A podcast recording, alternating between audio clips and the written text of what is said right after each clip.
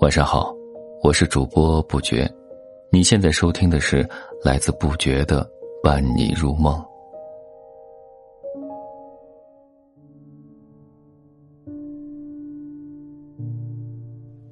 今天和你分享的是接纳自己。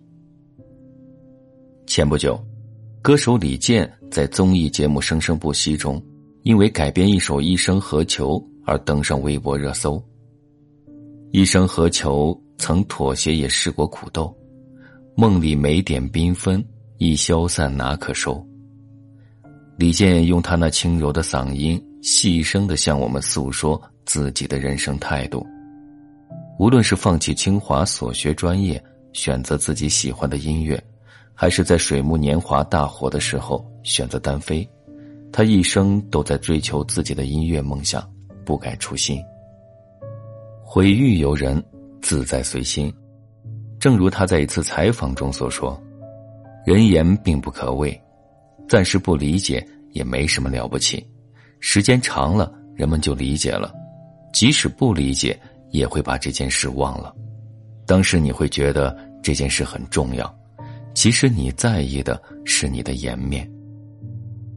然而生活中，很多人为迎合别人的眼光，委屈自己。”辜负时光，得不偿失。既然如此，何不在有限的生命里接纳自己，以自己喜爱的方式，热气腾腾的过完这一生？余华在《活着》一书中写道：“生命属于每个人自己的感受，不属于任何别人的看法。若总为他人的言论而苦恼，到头来只是白白消耗自己的时间与精力。”事实上，无论我们做什么事，总会有人评头论足。既然做不到人人满意，不如遵循本心。人间便利店中，主人公谷仓惠子就曾执着于别人的评价。他在便利店干了十八年，却因为别人一句“这不是正经职业”，就辞职另找工作。一直单身的她，担心别人嘲笑她大龄剩女。就随便找了个男朋友，然而找工作让她心累不已，男友好吃懒做让她无比厌恶。这样痛苦的日子持续了很久，直到有一天，她再也过不下去了，决定随心所欲活一次。喜欢整理货物的她，最终还是选择去便利店工作，从理货到招呼顾客一气呵成。那一刻。惠子感受到了久违的满足与快乐，她终于意识到日子是自己的，不需要过度的在意别人的看法。惠子的经历像极了每个身不由己的我们。网络上曾有一份职业调查：当代年轻人是为什么选择如今的工作？扎心的是，绝大多数的回答都是因为父母、老师说这份工作好。人们爱将职业划分为三六九等，众口铄金下，我们有时怯于从事真正向往的工作，殊不知体面一争，心房难填。一书说，面子是一个人最难放下的，又是最没用的东西。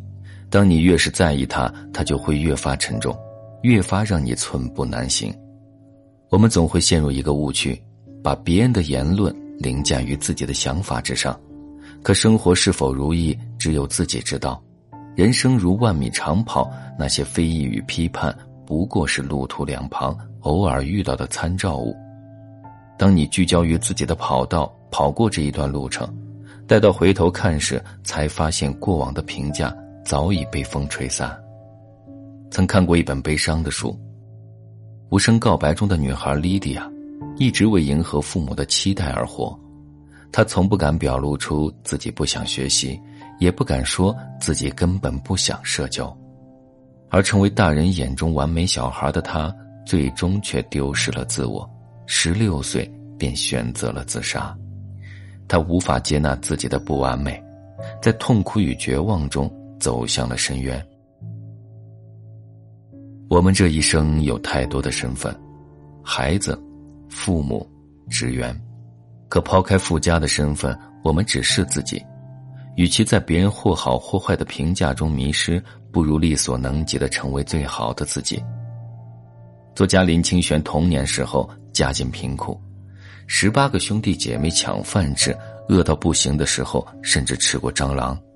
这样的家境下，当林清玄向父亲说自己有一个作家梦时，只得到父亲狠狠一巴掌，骂他做梦。